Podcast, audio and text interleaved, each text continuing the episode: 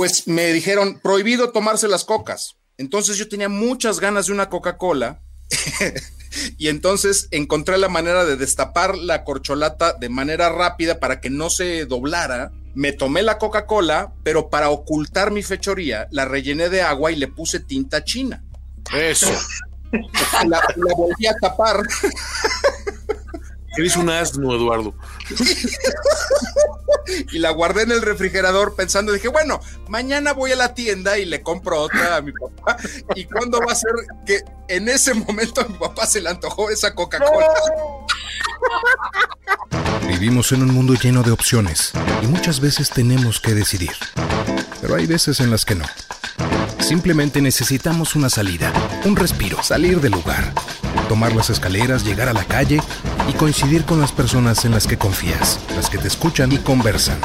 Esto es Rómpase en caso de emergencia. Rómpase en caso de emergencia. Con cuatro fantásticos, pero sin poderes. Inge Camba, Antonio Sempere, Alfonso Araujo y Eduardo Albornoz. De todo un poco, de nada, un todo. Rómpase en caso de emergencia. Rómpase en caso de emergencia.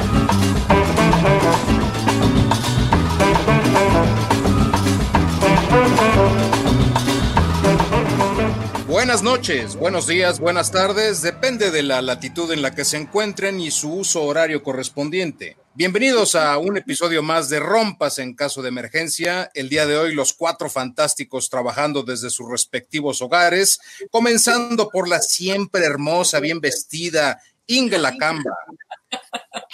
Hola, buenas noches a todos. Ay, qué bonito esa recepción, no saben cómo se les agradece. Está feliz de verlos a todos y ustedes no saben cómo yo espero estas emisiones para hablar con estos mis tres queridos amigos. O sea, se han vuelto indispensables. Y gracias a todos los que están también escuchando. La personalidad más célebre de México en China, el señor Alfonso Araujo. La más célebre porque tampoco hay, hay muchos, ¿verdad? La más célebre de los, de los tres. Saludos desde China, desde la bella Hangzhou. O sea que Alfonso puede decir que es el tuitero mexicano más influyente de Hanzhou, porque pues nada más está él. Exactamente. Y a ver quién me quita ese, ese honor. Y esa, y esa risa cómplice, cargada de maldad, sin corrección, el señor Sempere. Hola desde la no tan soleada Tlalpan, aquí en la Ciudad de México. Y este, pues sí, yo también estaba reflexionando en lo mucho, descubrí lo mucho que los extrañaba hasta que me ausenté durante varios episodios por motivos de trabajo. Y dije, de veras me hace falta a mí este remanso. Y ahora haciendo un poquito lo que sienten muchos escuchas, a quien hay que darles una efusiva muestra de agradecimiento, cuando nos dicen, es que suban episodios, es que es bien padre escucharlos y, ya me acabé los que hay y quiero que me acompañen más veces, ya sentí un poco lo que sienten ellos, porque ahora que he tenido oportunidad hasta de evitar episodios donde yo no estuve, digo, oye, qué bien se la pasaron esa vez, quisiera haber estado ahí. Quisiera ser amigos de los otros tres que siempre estuvieron trabajando mientras alguien más estaba trabajando de en sol a sol. De sol a sol en, en, las artes amatorias. Este. Estaba probando chiles en nogada, estaba haciendo una, este, una, un, comparativo de chiles en nogada en distintos restaurantes. Eso también cuenta como trabajo, Albornoz, es un servicio. Bueno, tengo que concederle la razón al señor Sempere. Y hablando de comida, que siempre tiene que ser envasada, Resulta ser que Ingela tiene una crisis existencial por algo que seguramente eh, afecta a muchas amas de casa, muchas mujeres en el mundo, y son los toppers. Tener los toppers ordenados con sus tapas correspondientes, almacenando los alimentos de forma adecuada y nada de eso de estar usando envases vacíos de crema o de helado, Hagen o de lo que sea, porque eso es pecado. Ingela se ponen, no saben de qué manera es, un bajón, o sea, eso me pasó muchas veces en la casa de mis papás. Entonces yo decidí que cuando tuviera mi casa, iba a usar toppers donde no iba a abrir exactamente el tope de yogur y aparecían unos chiles en vinagre, o unos frijoles. Entonces, sí somos en mi casa religiosamente cuidadosos con los toppers. O sea, puede llegar mi mamá o mi hermana y me van a decir, oye, este era tu topper, ¿no? Tengo este en tu casa. O sea, sí, sí, sí vale la pena invertirle a los toppers que sean transparentes y que veas qué diablos tienen adentro sin tener que abrirlo y darte una terrible sorpresa. Que bueno, eh, yo, yo diría que estoy de acuerdo, pero tienen que ser de cristal, no de plástico, de cristal. Hmm. O sea, sí son más bonitos los de cristal y además los puedes calentar directamente en el micro, la verdad. tienes que lavar menos. Pero a veces no hay, son más caros. Entonces, hay unos así que se ponen como que los pones como en columnitas, como si fueran legos de refri, muy bonitos. Y entonces, eso es bonito. Yo compré unos de Lego, dice, de Lego. Por ejemplo, justo lo que me sucedió hoy, que había perdido unos frijoles en el refri, es porque el topper no era de los de tipo Lego que se podía ver. Estaba refundido atrás de la lechuga. A ver, espera, la lechuga la pusiste así nada más, no estaba en un recipiente, no estaba en agua, la pusiste así nada más. Es que no, no, llega como en una cajita y pero las, ¿cómo se llaman? Las, ay, los anaqueles del refri no cabe porque está muy pachoncita, entonces la tengo que poner en otro lugar y no la puedo poner en el cajón de verduras porque mi refri es chiquito. Entonces no le cabe completa. Entonces la ah, tengo que subir la caja, la caja me tapó mi topper de los frijoles. que seguro que a ustedes no les pasa nada de eso, o sea, nunca verán que hay cerveza en su refri o qué.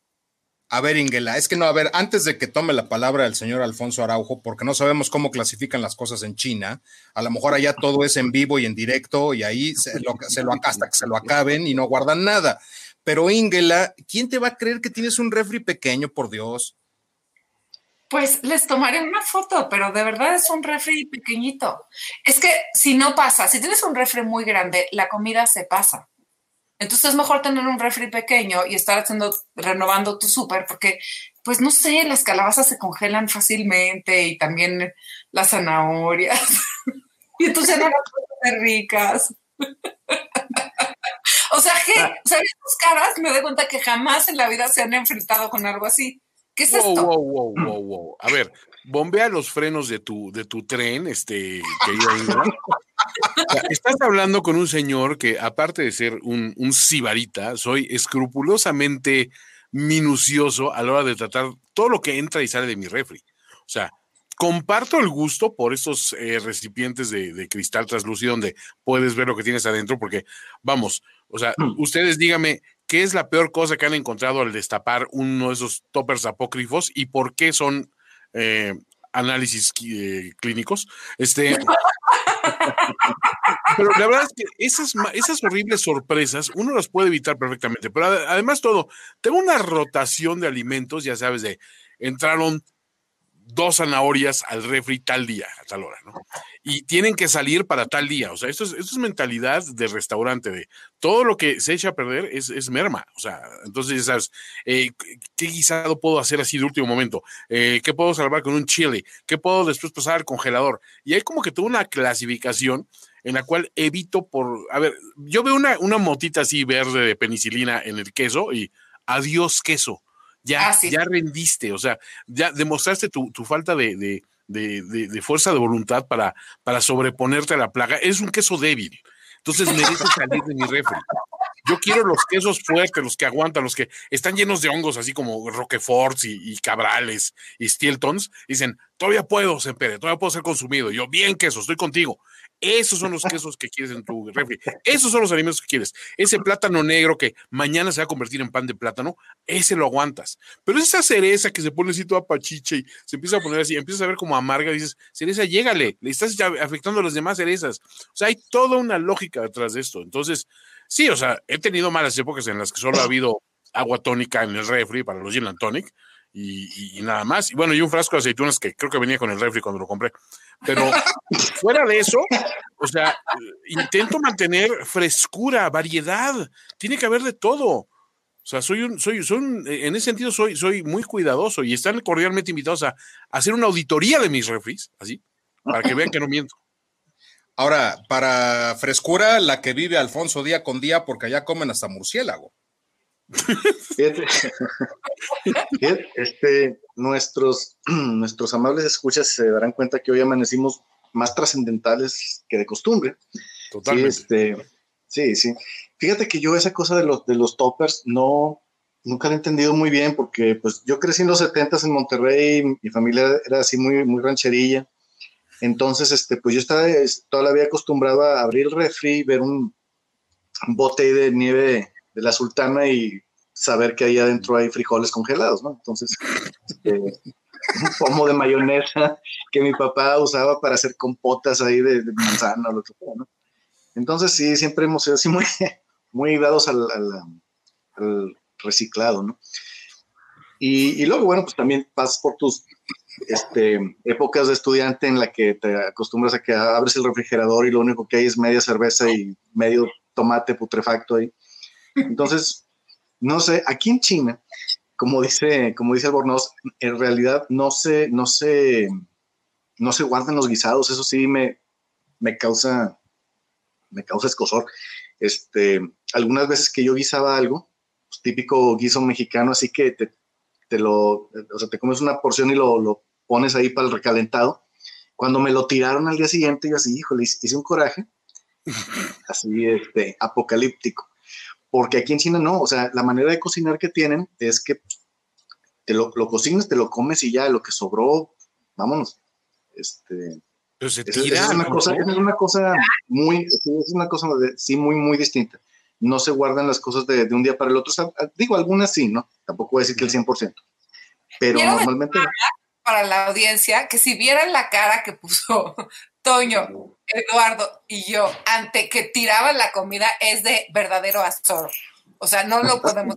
Ya, perdón, es nada más el close caption de lo que no ven, pero para que pueda seguir Alfonso. Lo que pasa es que hay un tema ahorita que continúa, Alfonso. Es escandaloso porque en México los recalentados forman una tradición navideña de Año Nuevo en la cual el sabor va eh, reafirmándose y demás. Entonces allá todo es, fresco y si no te lo comiste un hora después, adiós.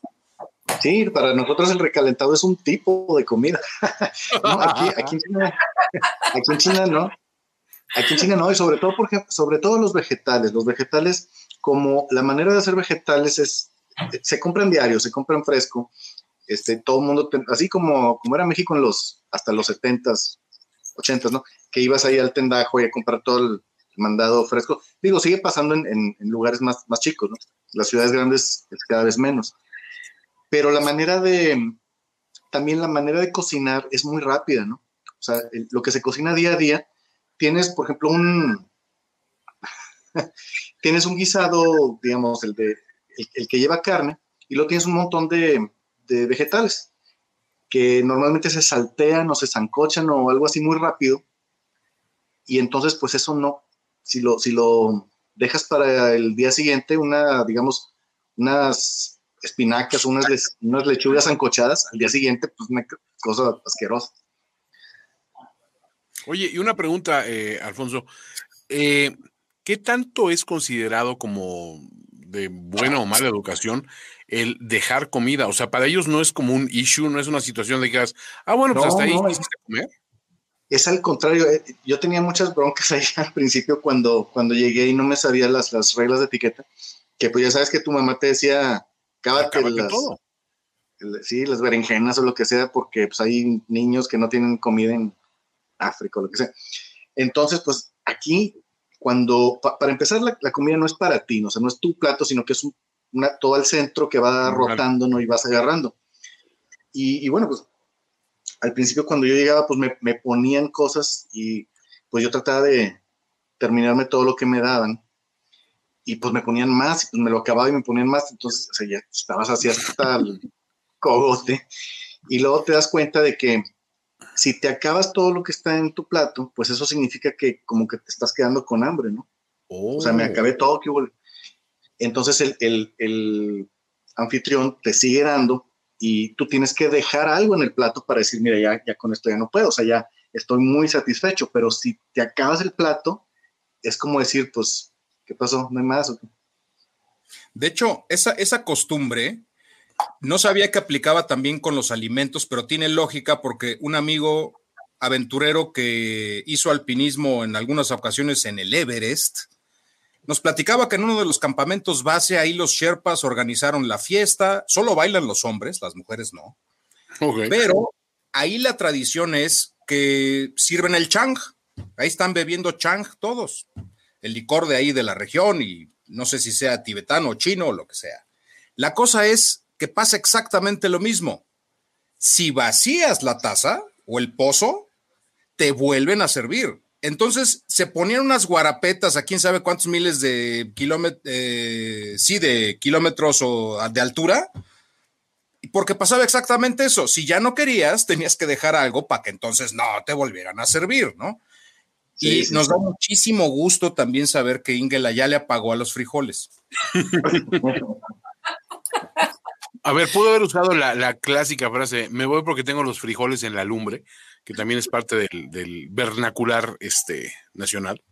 Ay, sonaba mucho mejor, la verdad. Tengo los frijoles. Puso su letrerito así, su close caption así de.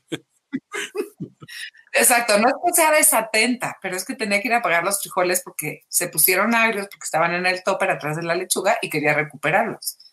Nadie, o sea, ¿quién quiere perder una cazuela de frijoles deliciosos, exquisita, negros? Mm. Nadie, nadie querría perder eso, ni uno de, o de frijoles charros, o de... Son una delicia los frijoles charros. Sí, la verdad sí. Ahora, también es, es, una buena forma de ir eliminando cosas que quedaron en tu refri. O sea, quedó algo de chicharrón del otro día que ya está medio aguadón. Quedó no sé qué, quedó un poquito de aguacate, quedó un poco de jamón, quedó un poco de tocino, quedó un poco de este de chile, de, tomate. Venga, todos los frijoles charros y es una comida completa, es un, es un, es un banquetazo. Pero fíjate que ahorita volviendo al, tema de esa, esta cuestión y de, las costumbres y de cómo tienes que acostumbrarte a, a, ciertas eh, usanzas, estaba, me estaba platicando un amigo, precisamente le estaba comentando, oye, tienes que escuchar este podcast de los últimos que hemos grabado, eh, porque él, este, él vive mucho tiempo en Escocia y, extraña mucho el lugar. Y pues el otro día grabamos con este Bernardino, también estaba contando sus historias. Ingra también tiene sus anécdotas de haggis y todo. Y él me estaba contando de una tradición de, de fin de año que se llama el famoso First Footer, que es la primera persona que pone pie en tu casa en la noche de Año Nuevo. Y es como una costumbre de que esa persona tiene que llegar con, con dádivas a tu casa, alguna, alguna clase de, de, obsequio, pero para que tú tengas suerte el resto del año, tienes que alimentarlo hasta que quede saciado. Entonces es curioso porque digo, evidentemente si Alfonso, que es muy educado y siempre está este, acabándose todo lo que hay en los platos, fuera el first fooder en, una tradición escocesa, pues ahora sí que más haggis, señor Araujo, y oh, por favor, by all means. sería, complicado mantenerlo satisfecho para asegurar la buena suerte de esa casa. sí, las costumbres. Las costumbres son bien, curiosas. Este, ayer, el, la vez pasada que estábamos hablando con Bernardiux y que nos dimos una vuelta por costumbres de todo el mundo, es, es bien interesante. Dijimos, bueno, todos, todos somos, este, tenemos una base, todos nos, nos gusta convivir, bailar, este, partir en la mesa, pero luego también las costumbres este, que varían, pues te metes en, en, problemas al principio, o bueno, o sea, o en cosas chuscas, ¿no? También una, una cosa para decir hola en China, en chino, en vez de decir, obviamente hay una palabra para decir hola, pero también te pueden decir, este, ya comiste. Oh. Es, literalmente lo que te ponen ahí. Vas caminando por ahí, ya, ya comiste. Y tú dices, pues sí, ya comí. Entonces, eh, pues al principio me preguntaban eso. Digo, yo apenas estaba empezando a entender el chino. E, esa frase sí la, o sea, la entendía. Y yo me decía alguien, eh, ¿ya comiste? yo, pues sí, ahorita vengo de la cafetería, que no sé qué. Y el chino se quedaba así, pues muy, o sea, le daba risa que, o sea, realmente no me interesa si ya comiste o no, nada más te estoy diciendo hola. Será too much information. Oye, pues, también digo, digo, sí entiendo la, la, cara de expresión, pero es que, pues si me estás preguntando si ya comiste, este, pues yo respondo con la lógica del significado de la, de la palabra, ¿no? Bueno, en general es el, decir hola, te digo, aparte de la palabra literal que es hola, cual, em, tú te encuentras con una persona eh, y este, depende de la hora del día, tú dices, ¿qué es lo más, eh, o sea, qué es lo más probable que hayas hecho hace poquito? Entonces, por ejemplo, si, si te están, si te lo encuentras a alguien a mediodía, te dicen, hey, ya comiste. Si te lo encuentras a alguien a las cinco y media de la tarde, te dicen, hey, ya saliste de trabajar. O sea, son, son como que frasecitas hechas, Ah. pero no te están preguntando eso. Y tú nada más contestas, sí, ya salí, sí, ya comí, o sí, ya voy, o lo que sea, pero es un hola, hola. Oye, y pero si- como cuando no sabes, pues le empiezas a contar una historia así en la oficina y que me dijeron y que no no Oye, les pero si- interesa. Pero si te encuentras a alguien saliendo del motel, le preguntas, ¿ya cochaste? Pues fíjate que esa no me la, he, no, me la he topado todavía. Que hablando, ¿Has cochado? también me quedé con una duda de lo que platicabas en Pere de las tradiciones escocesas en December. ¿Qué pasa si el first footer es la policía? Eh, pues hasta que se acabe saciándose, yo creo. O sea, yo, a ver, si viene usted a, a arrestarme porque hay demasiada fiesta este, eh, en esta el fin de año, de acuerdo. Pero mi obligación es darle de comer a usted hasta que esté satisfecho oficial. Y pues creo que eso no se debe romper. O sea, ahora me imagino que está bien para los policías, ¿no? Porque llegan y, oye, ¿cómo andas de hambrita pareja? ¿no? O sea, bueno, obviamente en escocés, ¿no? Pareja, que debe ser como September. Es que, de hecho, se dirán couple, no, ¿verdad? Se dicen mate. Couple, Mate. mate, mate. Hey, Mike, No, ¿cómo se dirán? Ni idea. Mike, Pues sí. Sí, o, o lad, ¿no? También es muy, muy de los escoceses, muy el lad y el las.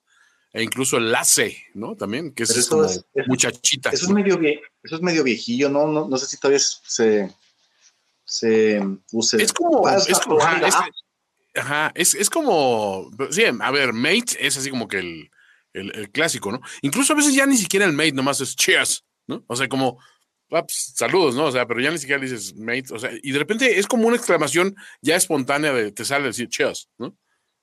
Y dices, Oye, no estamos bebiendo ni nada, ¿no? Pero y hablando de costumbres, ¿cuál sería la costumbre, Ingela, que tú de niña odiabas de tus papás, además de los toppers? Que no eran toppers, esos aclaro, eran envases de plástico de crema o de yogur o de cualquier otra cosa que rellenaban con alimentos.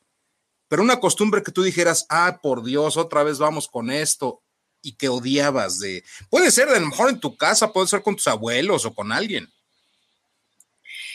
Pues no, eh, tengo una que me chocaba. Me parecía, o sea, pésimo que es. ¿Qué hizo Úrsula? Que siempre, que siempre la apoyaba, no, no es cierto. Que mm, los domingos en la mañana no se podía ver televisión antes de desayunar. No podíamos ver Chabelo, o Odisea más que Undercover, porque ellos se levantaban a las nueve. Entonces decía, bueno, si se levantan a las siete, está súper bien que pongan su regla de antes de desayunar, no. Entonces, siempre nos tenemos que echar Chabelo. Y ya cuando iba a empezar así como a escondidas, ¿están viendo la tele? No, no.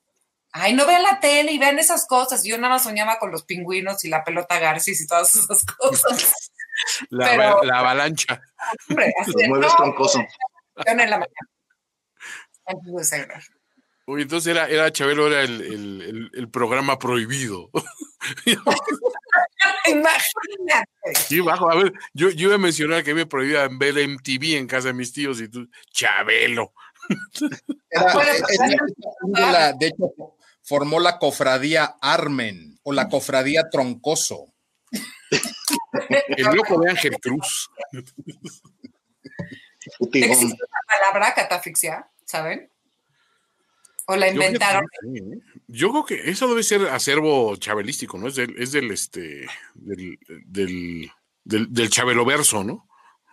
Es parte del, del Chabeloverso y, y qué costumbres allá de cuando las víboras andaban paradas en, en- en el rancho. eh, Cuando las víboras andaban paradas, ese- esa frase me encanta. Es, bueno, en, España dicen en los tiempos de maricastañas. Pero fíjate que, bueno, mi, mi, mi mamá, la, la familia de mi mamá era de, o sea, venía de Monterrey, pero más, anti- más, más para atrás venían de España, ¿no?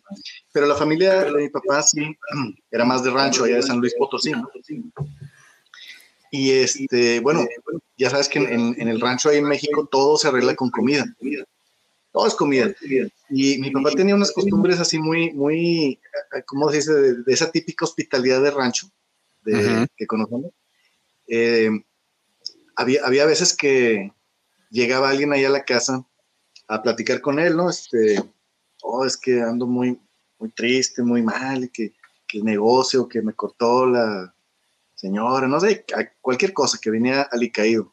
La respuesta de mi papá, para no, importa qué problema fuera, sea, póngale un plato de sopa y unas tortillas a este pobre hombre. Eso, ching. Este, y pues le seguía dando tortillas hasta que dijera padre. Y, él se ponía, se, se, ponía a escuchar nada más, o sea, el, el, fulano estaba comiendo y platicando, este, y luego le decía a mi papá, oye, ¿qué pasó ya? ¿Te sientes mejor? No, pues sí. Decía, ya ves, lo que tenía era hambre. Siento que ahorita Ingela, eh, esos son los orígenes del psicoanálisis. Ingela está anotando ahorita, nótame, terapia con tortillas. Terapia con tortillas, sí. para, crear un, para crear un espacio seguro.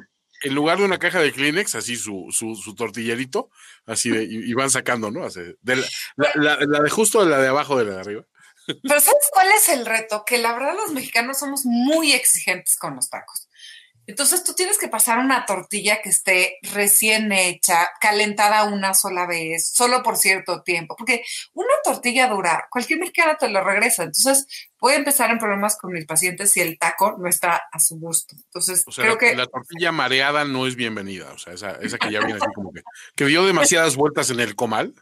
Exactamente, que la pusiste abajo de las demás para calentarlo y si eso durita, esa no está buena. Esa no pasa la, prueba del añejo. La tortilla sobaqueada, le decía mi papá. de, hecho, esa, esa técnica, es que me quedé pensando, digo, no solo los cantineros se vuelven unos escuchas de los clientes, esta Ingela podría crear una nueva corriente de psicoanálisis llamada la fondaterapia. No. en este grupo tengo más observadores de pacientes que yo. O sea, el otro día, este, Eduardo estaba notando el, ah, eh, se escabulle o se esconde, ¿te acuerdas? Sale huyendo.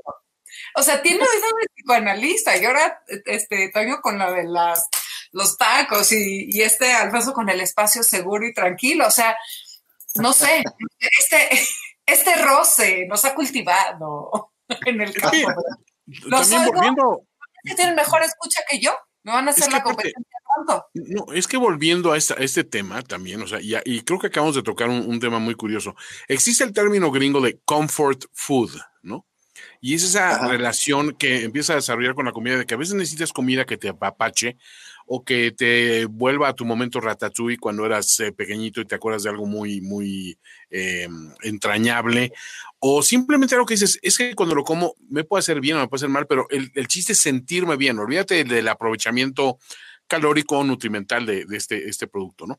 Esa relación con, la comida y, esta, y este comfort food creo que sí existe en todas las culturas, o sea, la mayoría tienen como que algunas cuestiones que dicen, ok, sí, está muy padre comer algo muy espectacular en ciertas fiestas o hacer eh, una preparación que lleva varias horas, hasta un día entero, pero siempre volvemos a estas cuestiones que rápidamente nos remiten a, estoy bien, estoy en casa y estoy apapachado. Y, creo que de alguna manera todos este, tenemos nuestra propia relación con ello. Y por eso yo también, volviendo al tema de los toppers, soy tan cuidadoso, porque si a mí algo me molesta es tener algo de comida que digo, bueno, ahí está guardada en el, en el topper y está bien. Hoy que me fue de la fregada y que tuve estos problemas y esas cuestiones, voy a llegar y voy a calentar mi sopita de poro y papa. Y cuando llegas, resulta que algún fascineroso se la llevó, o peor aún, que te lleves esa deliciosa comida y estés en un ambiente godines y alguien cometa el, el inenarrable crimen de comerse tu comida en la oficina. No sé si lo han experimentado alguna vez, pero esas ya son, son causales de, ir a recursos humanos y levantar una investigación y ponga a sus mejores hombres para ver qué pasó con, con mi aporreadillo guerrerense. O sea, tienes que realmente ponerte en un plan estúpido, decir, esto, esto no voy a permitirlo. Hay cosas que puedo permitir en el trabajo. pueden acosarme sexualmente porque yo me acosaría sexualmente, soy muy guapo. Pero ustedes respeten, por favor, mi topper de picadillo. Oye, es que es que tocaste el punto medular de cómo hay cosas que, bueno, no es que sean correctas, no es, no es que sea correcto que acosemos al señor Sempere, pero. No, pero bueno, tampoco voy a hacer la de todos, o sea, digo. O sea, me pero, meterse, pero meterse con la comida. No, ahí sí no. Es, es, como, a ver, para ti, por cierto, un comfort food en el cual coincido es el picadillo o las albóndigas, o en mi caso particular, las arepas, por mi ascendencia venezolana, ah, la arepa para mí es hogar, ¿no? Pero, eh, digo, se me, fue, se me fue la idea con respecto al acoso y los halagos que recibe Sempere y que... Qué difícil bien. ¿Cuál es tu comfort food, Ingela? Hay la sopa de fideos. Y puede ser sopa de fideo seco o la sopa caldosita. Más que la de letras, más que la de bolitas. Tiene que ser de fideos. Fideo delgadito pero es mi comfort food. O sea, si es de, estoy en casa, no importa en qué lugar esté. Y ahora que lo Hay un libro, ¿no? Basado, un libro basado en un cuento de Cristina Pacheco, ¿no? De Sopita de Fideos. Este, de sus antologías de, cuentos, y era, repetía mucho eso, ¿no? Esa, esa, sopita de fideos que te hace sentir bien, te hace sentir el hogar y esas cuestiones. Y pues creo que eh, alguna vez en un gastronómicas, este, escuchen ese podcast, hablamos, eh, abrimos la, la, convocatoria al crowdsourcing de cuéntanos cuál es su comfort food, ¿no? Y abrumadoramente ganó sopa de fideo. Y en segundo lugar, más o menos cercano, la famosa milanesa con, con puré de papa. Es cierto. ¿Y cuál, ¿Y cuál sería la comfort? Oye, es que, a ver, Alfonso, tú migraste, te fuiste a China hace 20 años, ¿no? ¿En qué momento dijiste, este es mi hogar y esta es mi comfort food China? No, yo no. Bueno, te iba a decir que no tengo comfort food China, pero sí, sí tengo una. Oh. Este, que fue uh, lo, lo, que más me gustó uh, del primer lugar al que llegué, que era un rancho, de hecho, este, era un ranchillo y yo, yo vivía en las afueras del rancho. Pero este, es, es, un, es una especie de, imagínate un sope, un sope, pero mucho más grande, o sea, del tamaño de una, no sé, una tortilla de harina gigante. Una playuda. ¿Perdón? ¿Como una ayuda? Sí, pero de, de, de harina. Ok. De harina, entonces, pero, pero como un sope, o sea, que la rellenas. Entonces, oh. ellos lo que hacen es, eh, agarran la masa, le, ponen carne de puerco picante y, luego la extienden. O sea, que la, cosa no nada más está rellena, no nada más está rellena, sino que está como que impregnada, ¿no? En la masa. Y luego esa, esa masa ya extendida la ponen en, eh, la pegan en la pared de un fierro caliente. Mm. Entonces, así se hace. Y es tan rica, pero tan rica. Este, esa yo creo que sería mi, mi comfort food eh, China, pero de México, pues sí, el, caldo de pollo de mi abuela. Uh. Pero, pero hay una, digo, yo creo que las sopas, de, alguna, alguna sopa es, es importante para, para, cualquier persona, ¿no? En el, la sopa es la única, el único platillo que todo, todas las culturas tienen. Sí. Pero para mí, pero para mí, algo que me, me da así un flashazo así de, de, infancia que me encanta es el, el té de canela con, con limón. Ok. Pero eso es el, el puro, el puro, sí, el puro olor de, la canela y con este hirviendo e, era lo que me daba mi abuela cuando tenía alguna este, una gripilla o lo que sea. Este, pero es una cosa que me, de veras, o sea, me transporta de, una forma muy, muy potente. Fíjate que hay, hay un pensador, un eh, escritor chino que se, llama, se, llama, se llamaba Lin Yutang, que tiene una frase muy bonita que dice, ¿qué es el patriotismo sino la nostalgia por la comida en, la mesa de tu abuela? Oh, qué nice. qué, bella frase. Pues fíjate que, y, y sí te iba a preguntar que, que, por qué era el té de canela, pero bueno, va asociado con un asunto de cuidar o consentir un poco en momentos de, de, gripe o de resfriado o demás, ¿no? Sí, de que te están cuidando. Fíjense que yo no conviví realmente mucho con las abuelas, este, pero hubo un día, y esto es, esto es en serio, eh, dejé de ver a la abuela, la mexicana, durante muchos años y de repente me acordé de ella. Ay, tengo ganas, muchas ganas de saludar a la abuela Lupe. Y después, minutos después, me acordé que ya no se podía porque ella se había muerto. Se me había olvidado incluso. Oh my God. Digo, hablando de, cuestiones de desapegos o de, o al, al, revés, o apegos o desapegos, para Alfonso es ese recuerdo inmediato de la abuela, el cuidado, ¿no? Pero al final, en mi caso personal, no tengo esas referencias, por ejemplo. Ingela, seguramente sí. De, mi abuela, así con sus conchitas de pollo, que seguro las probaron. Yo creo que un plato muy de las abuelas. Entonces eran conchitas y en las conchas pondrían una mezcla de champiñones con pollo y una salsa cremosita. Y esa era como nuestra comida favorita. Entonces guardaba las conchitas. Y para nosotros era muy, muy emocionante comer en conchas, ¿no? O sea, son, como muy bonitas. Ah, las conchas de las vieiras famosas, ¿no? Que es, que es muy perfecta, ¿no? Tiene, es como la de la de la gasolinera Shell, ese, ese tipo de concha. Eso, exactamente. Y ahí nos ponían las conchitas. Y, o sea, yo no he vuelto a comer las conchitas de pollo, pero es un, es, eran fantásticas. O sea, sí las recuerdo como con un cariño. Y cuando, cuando dijo Alfonso, la mesa de la abuela, dije, las conchas de pollo, las conchas de pollo. O sea, y debe tener como, no sé, muchos años que no las como. 30. De hecho, si, este Sempere no explicaba lo de literalmente la concha usada como recipiente, yo pensaba en una aberración culinaria en la que iba por conchas a la panadería y las, y las hacía como torta o algo por el estilo. Oye, pero espérate, esa famosa concha, la famosa concha con frijoles, que es, es la, el maridaje de un, de un salado con un dulce, pues también está muy arraigada en muchas casas, ¿eh? O sea, hay gente que no concibe el, platillo así de la, de la concha sin rellenarlo de frijoles bien saladitos y bien sazonados, ¿no? Entonces, volviendo al tema, digo, hizo, hizo, una cara íngela que dice, jamás voy a mancillar mis frijoles de esa manera. Pero it's a thing, ¿eh? La, la, concha con frijoles es un hecho, o sea, existe. Sí, pero es que la concha con frijoles me suena a una combinación exacta, precisa. Eh, eh, digo, eh, el que le pusieran pollo o algo por el estilo, pues no. Y es que ahora hay, digo, no sé si sea un asunto de moda, de querer ser diferente. Seguramente el señor Sempere sabe mucho más al respecto de todas las modas de nuevos alimentos. Recientemente vi una hamburguesa en nogada. Así es. Ya, obviamente, creo que la gente llega a un punto en el que dice, tenemos que ser novedosos de cualquier forma.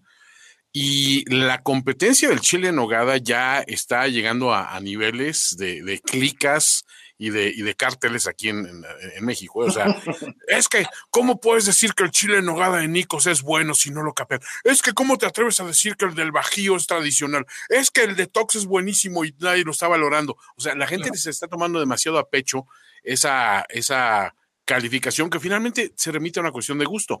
Pero entonces de repente sale algún genio por ahí de, güey, lo tengo. O sea, escúchame, pizza de nogada, güey. Entonces, a ver, yo soy, yo soy de la firme opinión que el 98% de esas decisiones vienen después de consumir unas cantidades abrumadoras de cannabis sativa y que alguien en algún momento dice, no, espérate, encontré la combinación ideal, güey. O sea, es que, o sea, nogada y hamburguesas, o nogada y hot dogs, o nogada y boloñesa, güey. O sea, porque la gente empieza a hacer combinaciones aventuradas. No digo que no se deba hacer, pero hay momentos en que dices, respeta un poco la santidad de ciertas cosas. Ya no hay nada sagrado acaso. O sea, esos chiles en nogada que, que fue platillo de un emperador, Agustín I. O sea, ¿cómo, cómo, hemos llegado a, decir, pues vamos a hacer una hamburguesa, güey, y le ponemos nogada, güey? O sea, no, ya, hay un punto. Cuando llegamos a, no sé, el, el sushi nogada, ahí sí, perdóname, pero creo que los dos países deberían enemistarse para siempre, decir, Japón, ustedes váyanse por su lado, México, ustedes váyanse por el mío, vamos a olvidarnos que existimos mutuamente, porque no estamos llegando a nada bueno.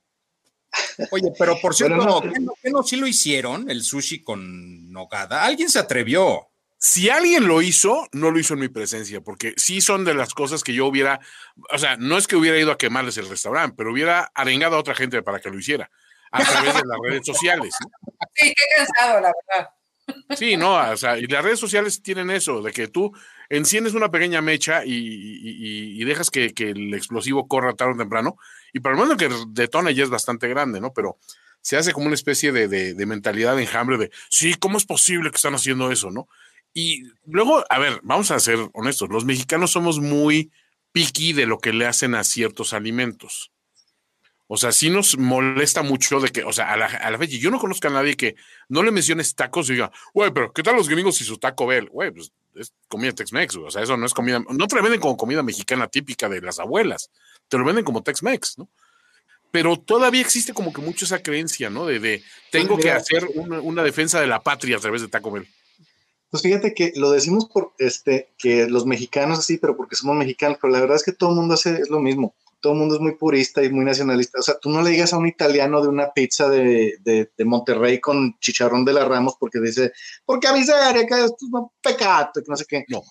¿Quieres ver un italiano sí, enojado, sí. Alfonso? Agarra así una, así la, la pasta, los espaguetis y ¡crac! los Ah, partes a la mitad. Y luego, y luego los. O sea, así, O no, haz cuenta que estás matando un niño en presencia de ellos. O sea, se ponen Sí, francamente. O, o llega a un restaurante y pide una pizza y una pasta, o sea, se, o sea, se ponen... Pero los franceses igual, los chinos igual, todo el mundo, porque, no sé, te- tendemos a ser muy puristas. Yo no soy purista, o sea, este, si, si le quieres poner chicharrón de la Ramos a una pizza, están buenísimas, por cierto. A ver, es que Este, terrón de la Ramos digo- es, es digo, una bendición. también, también si le quieres, si le quieres poner piña, pues bueno, cada quien. A mí no me gusta, pero pues digo, hay gente que le gusta y eso no me parece, o sea, no me parece malo per se. ¿no? Tengo una confesión. Este, la- pero la- no, no, no. Sí, sí, me Este, gusta. Pero ahí, ¿la pizza hawaiana te gusta? Debo decir que sí. O sea, ¿Qué Bueno, momento digo que-? Es yo que- yo es que- seguido digo, Es que hay un no, digo, yo seguido digo que es una... Yo ahí en Twitter seguido digo que la pizza hawaiana es una abominación a los ojos del Señor, pero realmente pues es que es un, es un, es un, este, ¿cómo se llama? Una combinación que no, a mí en particular no me gusta. O sea, es, eh, hay, por ejemplo, el menudo es una cosa que aborrezco, no la puedo comer y sin embargo, pues mi papá hacía menudo, todo el mundo estaba este, de acuerdo en que era el mejor menudo del universo y no sé qué, yo no podía comer eso. Entonces, son, son cosas así de, de, de- Pero de ¿sabes gustos qué? así muy personales. que además, y en China es obviamente muy frecuente, y en lo que estoy de acuerdo y apoyo al señor Sempere y apoyo la gastronomía china, es en lo agridulce. Es, es un deleite los sabores agridulces. Esas combinaciones son hermosas, placenteras. Eh, digo, no, no sé si galletas saladas con mermelada de fresa, pero bueno, entienden el punto. Esa yo la comía cuando estaba chiquita. Ay, les voy a decir, a ver si se acuerdan de esto. Yo el otro día, creo que mi hermana se encontró un recetario como de los 40, 50, donde Mm. había estas combinaciones rarísimas, donde literal, o sea, es comida que ya no se hace, o no, No. pero, o, o sí se hizo, pero era, por ejemplo, gelatina de katsu. sí, ¿Qué? sí. Gelatina de katsup. Y luego eran pasteles de pollo con mayonesa. ¿No? O sea, obviamente salados, no eran dulces, ¿no? Pasteles de pollo con mayonesa al horno. Y eran unas combinaciones, o sea, yo quiero pensar que eran como las industrias americanas quizás haciendo su recetario y queriendo generar consumo, pero yo con la gelatina de katsup, o sea, no puedo. ¿no? Es que era justo eso. Era justo eso, Ingela. O sea, muchas de las grandes corporaciones empezaron a desarrollar sus propios recetarios e intentaron popularizar ciertos platillos que algunos sí se quedaron. O sea, tú, por ejemplo, haces eh, en Estados Unidos es muy común hacer el famoso pulled pork, el, que es un- una, una pieza de cerdo cocinada muy lentamente y lo hacen muchas veces con Coca-Cola o con root beer como una base. Incluso creo que es curioso lo que acaban de mencionar.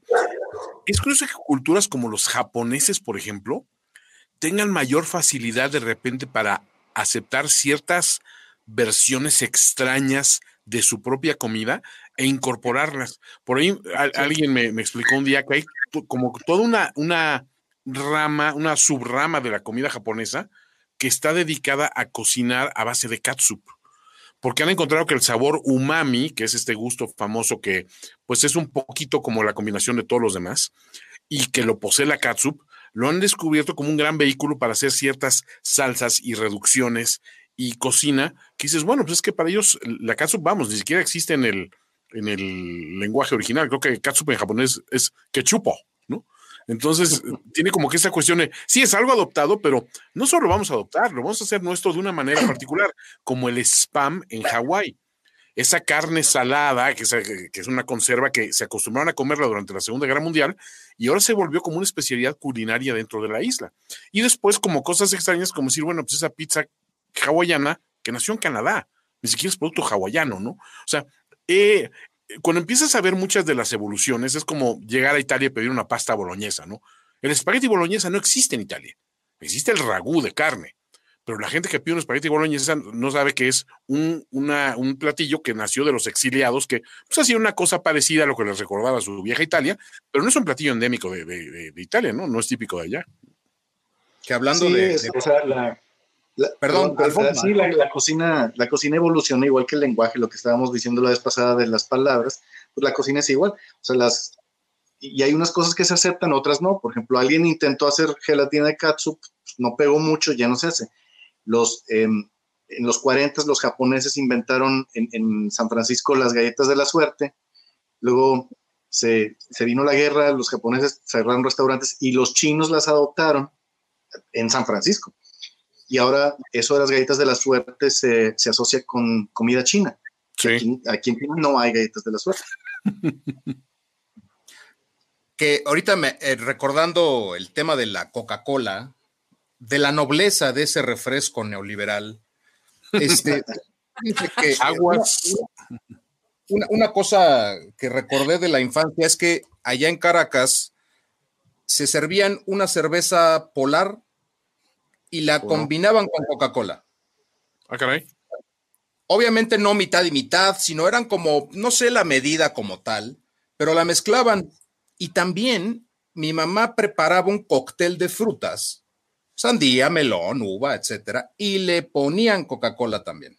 Digo, mm. hablando, hablando de las, la versatilidad de esa noble bebida. Y también cuando era niño, este, recuerdo que, pues digo, obviamente me encanta la Coca-Cola. De niño, una vez, no sé si recuerdan que había unos envases de vidrio de 600 mililitros o 350 mililitros de, coquitas con corcholata. ¿Cómo no?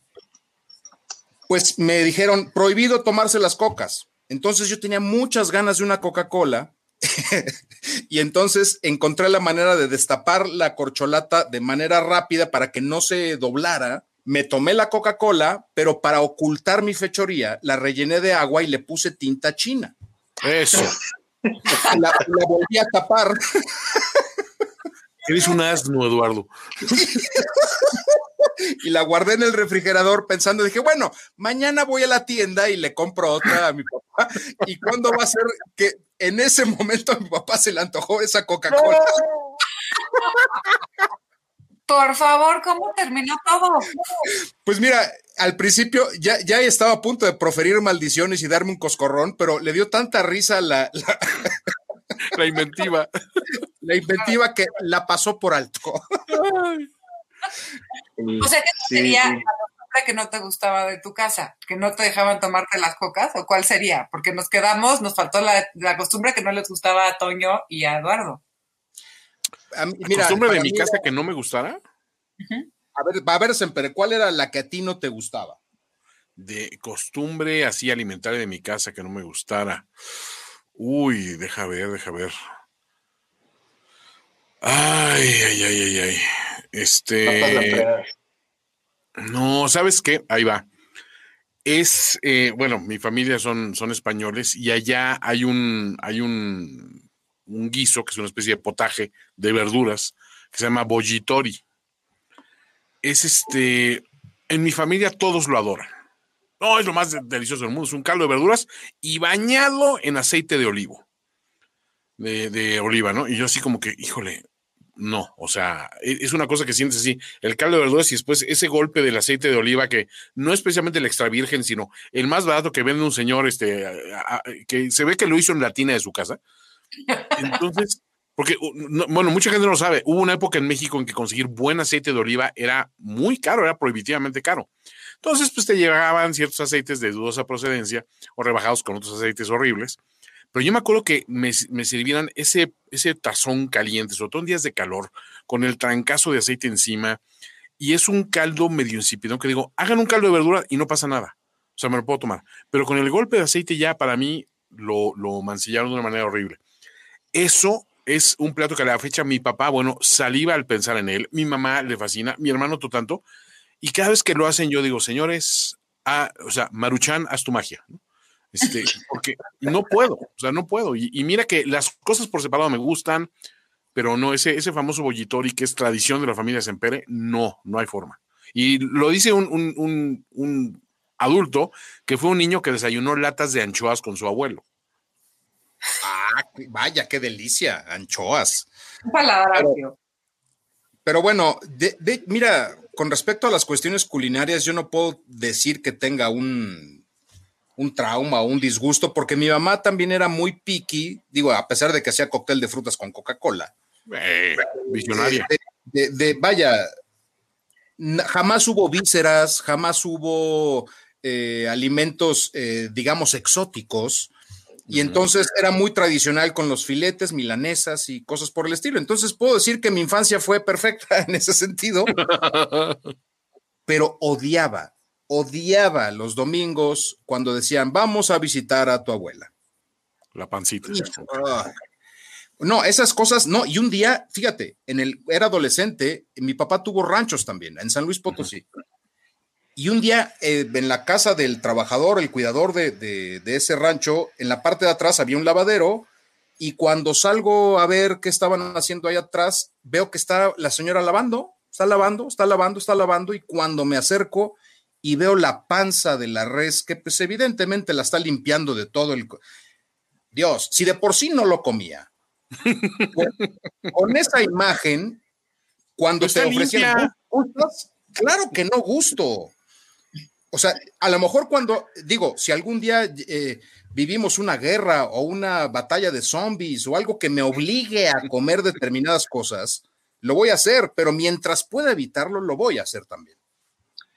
¿Prefieres el Soylent Green? Soylent Green is made out of people. Depende, depende. Jabón, con vinagre, con agua. Depende. Lo que pasa es que el Soylent Green no tengo objeción con eso pero yo pienso que se debe revisar muy bien a qué personas ocupan para, para esa producción. Porque imagínate si lo hacen con puro chairo y que tenga alguna consecuencia eh, gástrica eh, o que provoque algo. eso es lo peligroso. Mm. Claro. Pues volviendo un poquito al, tema de la, de la, pureza gastronómica, a mí me, hace mucha gracia, claro, me meto a los chistes y todo eso de que el taco debe ser así, las quesadillas deben ser con queso pues claro que te metes a, los chistes, pero realmente, pues todas las comidas, o sea, no hay ninguna cosa pura ni tradicional ni nada, o sea, todas son combinaciones. Por ejemplo, aquí en China es una cosa que siempre, como aquí les, les promuevo lo que es México y la relación que ha tenido México con China a lo largo de los siglos, así.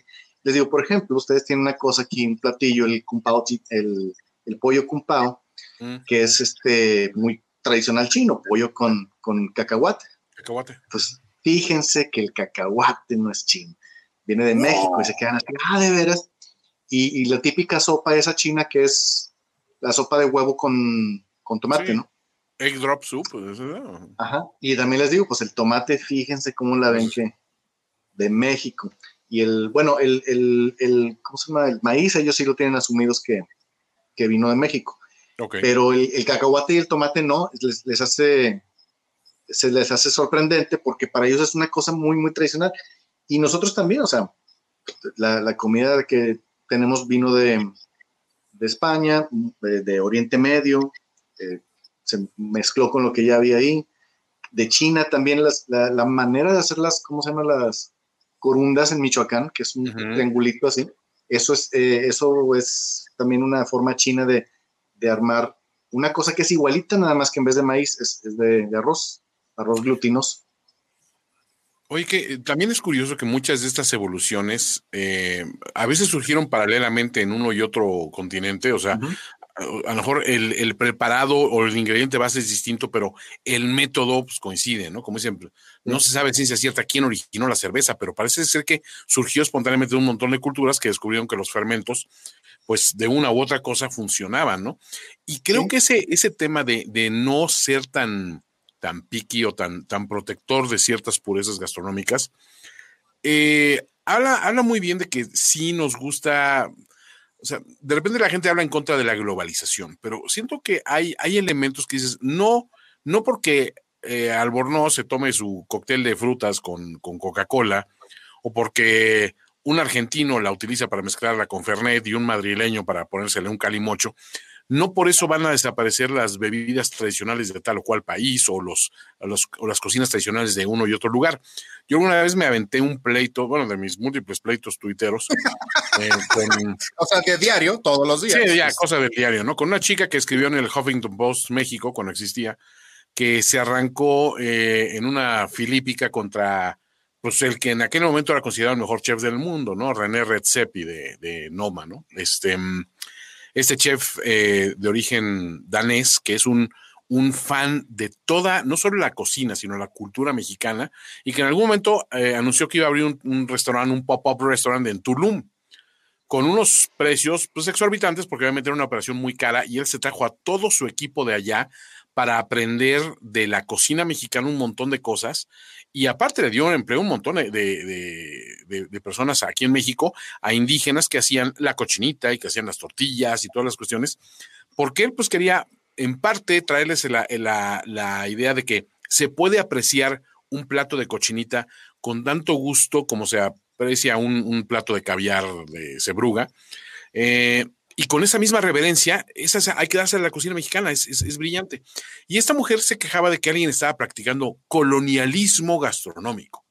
Y yo en ese momento dije, wow, o sea, eh, van a tener que abrir una cuenta que, vaya más allá de ese mamador para, para poder clasificar ese término en, su justo lugar, porque dije, ¿qué es la cocina sino migración y adopción de un montón de cosas? O sea, eh, cuando, cuando igual Jesús se puso a, despotricar contra los tacos de carnitas, de que estamos festejando la caída de Tenochtitlan porque el cerdo lo trajeron los españoles, dije, hija, pues los, los mayas también comían otras variedades de cerdos, los suidos, pues existen muchas partes, existían ciertas variedades de jabalí, unos cochinillos así pequeños, o sea, no es de que bueno, pues sí, el cerdo era más domesticable, era más fácil, de, no, había que cazarlo, se podía domesticar y, criar, pero no estamos haciéndole ningún mal en la humanidad. O sea, no puedo creer que luego la gente se oponga tan terminantemente que hagas tal o cual cosa. Sí, pues como dices, esos italianos que se quejan cuando rompes sus espaguetis a la mitad, dices, pues Marco Polo, pues imagino que no llegaban enteros los espaguetis que traía de China, ¿no? O sea, después de tanto viaje, después de tanto trajín, uno que otro se les tenía que romper y, ah, no, esto no lo puedo servir porque es substándar. No, o sea, creo que hay que ser un poco más relajados, ¿no?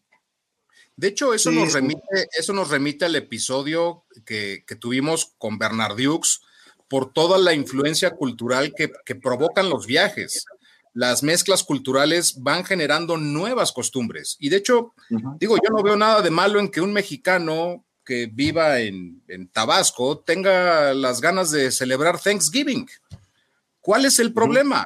digo, aunque la, aunque la tradición venga de los Estados Unidos y todo este eh, asunto del pavo y bla, bla, bla, ¿cuál es el tema? Digo, eh, yo, yo pienso que así como la moda, lo que te acomoda, pues igual con la comida, si esto te gusta, lo comes y punto, ¿no?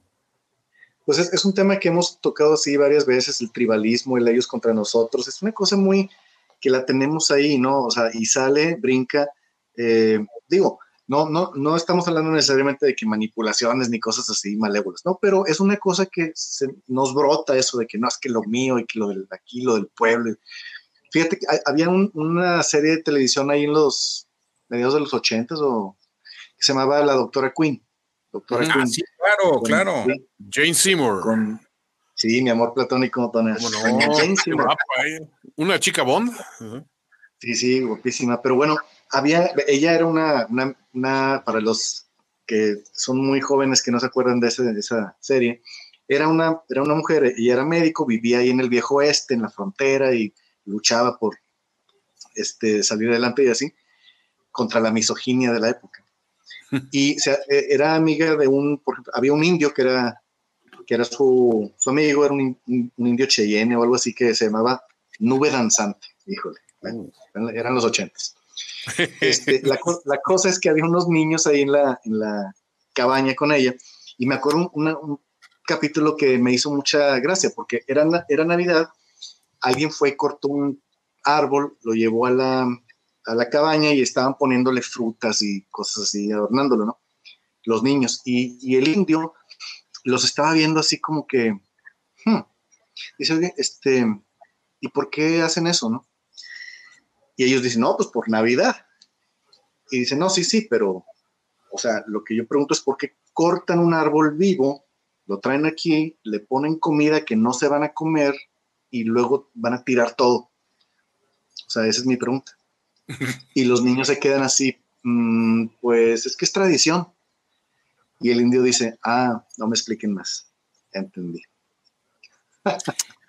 y entonces así es, así, es que es tradición, así, así es. Y no se Por eso dejamos de comer el pozole con carne humana, es lo que estás diciendo. cosa que, cosa que, ese, es, digo, yo, a mí me decepcionó mucho que hicieran una pirámide de tabla roca y que no hubiese festejos eh, más tradicionales como por ejemplo ese, ¿no? ¿Quién sería el chairo sacrificado para este pozole colectivo, ¿no? Ahora, yo les pregunto, yo les pregunto, ¿qué es más lamentable? ¿Que se haya perdido la, la, la simpática tradición de ponerle carne humana al pozole? o que la gente siga creyendo que hirviendo los frijoles se les quita lo agrio. O sea, digo. Esa última iluminen.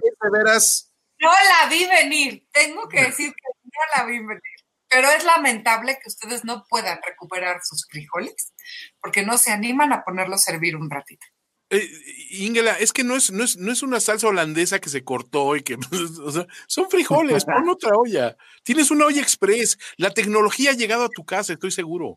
Pero es desperdiciar comida, no sé. O sea, Mira, agarra esos frijoles y pónselos a las plantas. Eh, uno, uno, de los grandes nutrientes, la famosa aquafaba, que es un término que me gusta es, de esas nuevas palabras que he encontrado y que me fascinan, que esa agua de los frijoles está llena de nutrientes y es que es maravillosa para las plantas.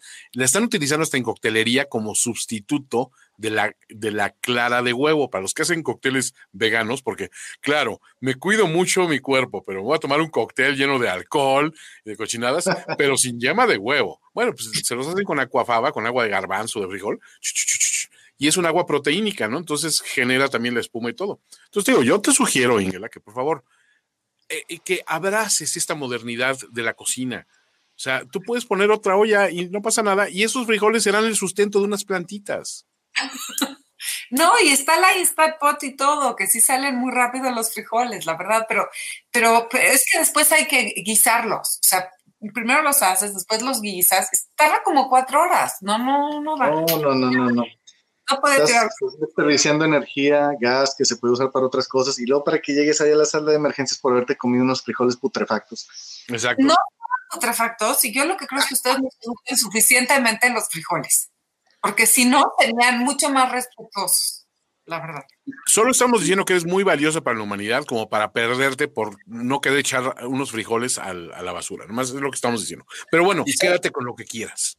¿Y sabes qué? ¿Y sabes qué es lo peor, Ingela? Que yo lo que veo después de esta charla de los frijoles, en la que te empecinas en que tienen que recuperarse, ¿sabes qué? Estás a un paso de guardarlos en un bote de yogur. No, no, no, no, no, hay límites, hay límites. ¿Hay límites? ¿Esa línea no la cruzas? No, no, no, esos son para regar plantitas, para darle agutas a los al perro, al gato, para regar, no. No, no, no, no, no, son impensables. Yo tengo hasta los toppers de las visitas. Ah, ese, eso ya es, esa es una habilidad suprema. Yo, yo de niño tenía mi cuchara y mi tenedor y prohibido que me los tocaran. Eso, territorial. Es que nadie coma de tu plato, ¿ves? Es que mira, por ejemplo, en China, yo con todo gusto, como digo, se, se, sabe que sirven al centro, la gente se va sirviendo, pero no es que no es que estás Hare Krishna y agarres con tus manos los alimentos, o sea, hay, hay, hay, hay normas eh, de, de, higiene, ¿no? En la cual no contaminas tu plato con la saliva o, o, la, o la grasa de alguien más, ¿no? ¿Qué pasa cuando te invita al hogar ancestral de los Empere en, en Valencia y alguien así agarre la paella y dice, pum, lo pone y dice, a ver, tú cómele tu plato, o sea, todos vamos a comer de aquí de la paella, ¿eh? En torno a eso. Ese es tu pedacito. Y alguien así inadvertidamente traspasa esa, esa línea imaginaria de tu, de tu porción y, te roben, no sé, un camaroncito, una gamba. una ostra. Eso, por cierto, lo ilustró muy bien Fontana Rosa con Boogie el aceitoso. No sé si recuerdan ese cartón en el que la mujer está hable y hable y hable. Sí, porque fíjate, Boogie el otro día y que le está agarrando una papa y que le, Boogie le decía, deja de agarrar mis papas. El tenedor. Le, le cruza el tenedor en la mano.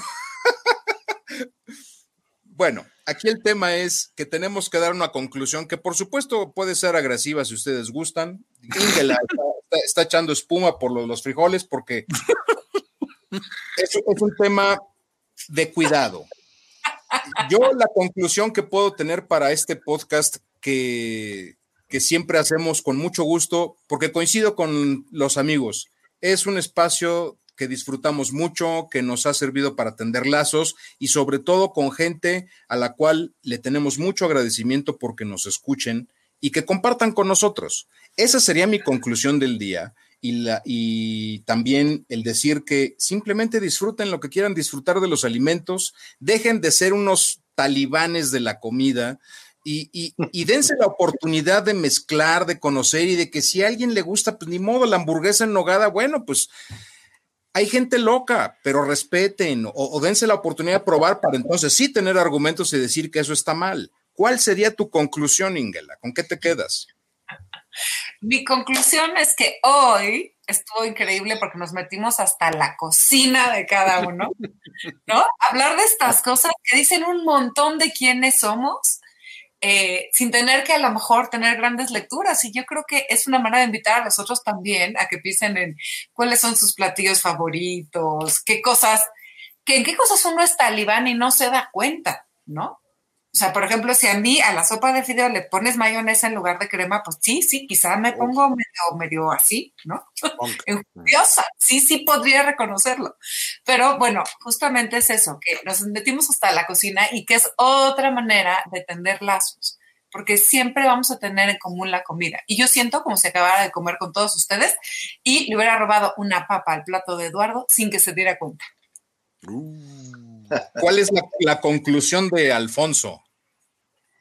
Yo creo que sí, mira, estoy muy de acuerdo con, con inglés. Esto de partir en, la mesa, pues es una de las cosas más, más bonitas y más tradicionales que hay, la, conversación de sobremesa, este, las costumbres. Y yo creo que, eh, mm, como tú dices, no hay que ser talibanes de la, de la cocina, o sea, hay todos tenemos así como que un, niño con el que nos quedamos así que, que, te dan algo nuevo y dices, no, no me gusta, antes de probarlo, ¿no? Pero, pero yo digo, como les digo, ahí en Twitter ahí de repente botaneo de que las quesadillas con queso, las pizzas con piña, pero pues digo, al final es son, son chistes. Por ejemplo, ah, yo aquí en China probé el, el aguacate en malteada, que la mm. primera vez que me lo dieron, pues dije, ¿what? Pero es que es una cosa deliciosa. Este, y aquí en, aquí en Asia en general se toma mucho, o desde que entró el aguacate y se hizo popular, pues se hizo popular pero dulce en vez de salado como nosotros. Entonces, hay, o sea, como decía Bernard el mundo es una cosa muy grande, muy grande y muy bonita y muy interesante. Claro, o sea, si lo pruebas y no te gusta, pues no te gusta. Pero hay otro millón de cosas que puedes seguir probando y te pueden, te pueden gustar. Así que no a la talibanería culinaria. ¿Cuál es la conclusión del señor Sempere? Yo me acordé de una enseñanza de, mi difunta tía Maru, que era una experta cocinera, que incluso ella aprendió a cocinar con una de las últimas cocineras de don Porfirio Díaz. Cuando mi tía Maru tenía 14 años, esa señora tenía 94, pero aún así le estuvo enseñando como que ciertos platillos así esenciales para la cocina de aquella época y que pues ella le fue heredando también a sus hijas y a algunos de los sobrinos. Ella me decía una cosa, dice, cuando alguien prepara algo para ti, te lo comes como viene. Cuando prepares comida para ti, haz lo que se te pegue tu real gana. Y creo que es un poquito la, la enseñanza con la que yo me quedo. O sea, si, si, si un día este, alguno de ustedes fuera un pianista virtuoso y llegara, oye, te voy a invitar a un concierto, o sea, y empezaron así con, con grandes obras de Rachmaninoff y, de Chopin y todo, y de, de Satie, pues no me pararía yo a pedir, pues la del mollo colorado, ¿no? O sea, digo, o sea, no es, no, están ahí para complacer mis gustos este, musicales. Entonces siento que hay un momento en el que dices, sí, o sea, aprenden lo que te dan, eh, aceptarlo, y te puede gustar o no pero alguien hizo esto con sus propias manos, le puso esfuerzo y le puso la dedicación para que sea especial y que quede bien hecho para que tengas la percepción real de ese platillo. Y ya después si dices, esto iría bien con unos chilitos toreados. Bien, alócate en tu tiempo y decir, ¿sabes qué? La siguiente vez los voy a pedir o me los voy a hacer y me los hace con chilitos toreados, sí, o con aguacate, o con frijoles agrios, o con, o con arepa. O sea, no importa, o con anchoas. Todo está bien, no hay, no hay límites. Nuestra imaginación es el límite. Les agradecemos mucho que se hayan comido este podcast, así como todos los episodios. A mí me pueden encontrar en Twitter nada más como arroba albornoz-mx, Ingela. Arroba Ingelapsi en Twitter y en Instagram. Alfonso, el cuento de nunca acabar. Pero es que no sean talibanes de las arrobas, por favor. búsquenme, búsquenme, como Alfonso Araujo, hashtag las matemáticas son tus amigas. Señor Sempere.